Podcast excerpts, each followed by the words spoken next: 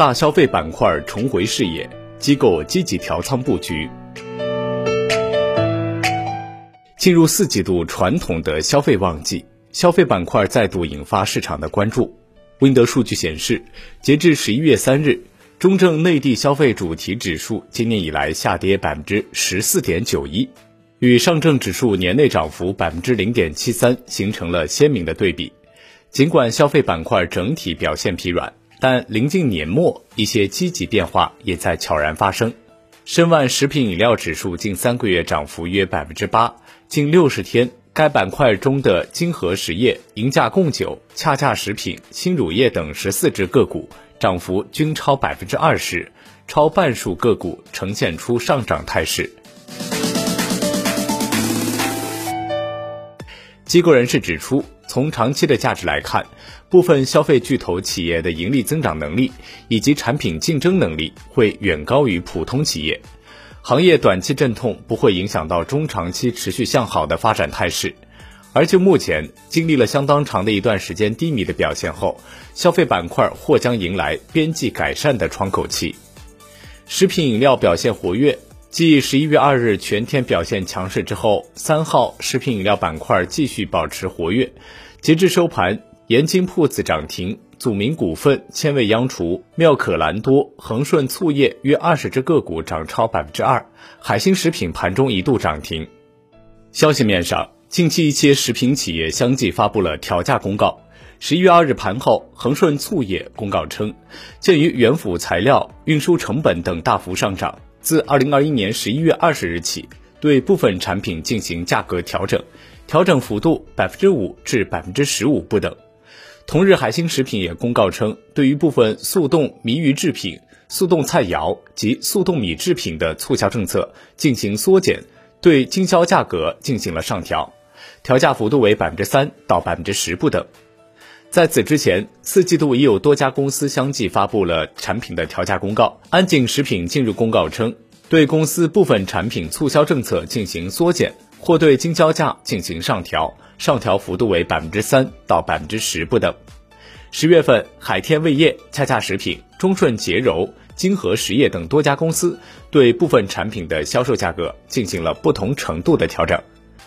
受调价消息的刺激，相关个股均呈现了不同程度的上涨。十一月二日，千和味业和三全食品、恒顺醋业、克明食品等多股涨停，安井食品、安琪酵母等涨幅也超过百分之七。平安证券认为，龙头公司作为价格标杆率先调价，其余竞品会在三到六个月内跟进提价，调价效应大约会在一年左右的时间体现，表现为净利润率的提升，调价会促进股价一定程度的上涨。进入四季度，机构对消费类企业的调研也日渐活跃。十一月二日，东鹏饮料公告十月投资者关系活动记录表显示。三家机构的十六位投研人士参与了调研，其中包括了易方达明星基金经理张坤、万家基金李文斌和束经纬等。此前九月的机构调研记录中，张坤也出现在参与调研的名单中。新乳业十一月一日发布了投资者关系活动记录表，显示公司于十月二十七日接受了四十八家机构单位的调研。除了东鹏饮料，近期贝青松、火星人、周大生、恰恰食品、温氏股份等近三十只消费股也获得多家机构的调研。如贝青松九月份就有六场投资者调研活动，合计获得七十一家基金公司的调研，涉及公营瑞信、新华基金、建信基金等众多机构。恰恰食品也在十月二十九日和十一月二日分别接受了中金公司、招商证券、朱雀基金。新泉基金等百余家机构的联合调研，国泰君安认为，当前消费板块的盈利增速预期正在逐渐触底，同时盈利预期的分歧度却逐渐抬升，这意味着市场对于消费股预期的改善仍处于早期阶段，且预期改善刚开始反映至股价，消费板块的预期底一线目前处于配置窗口期。兴业证券经济与金融研究院副院长郑方彪也表示，今年春节后，消费板块经历了较长时间的调整，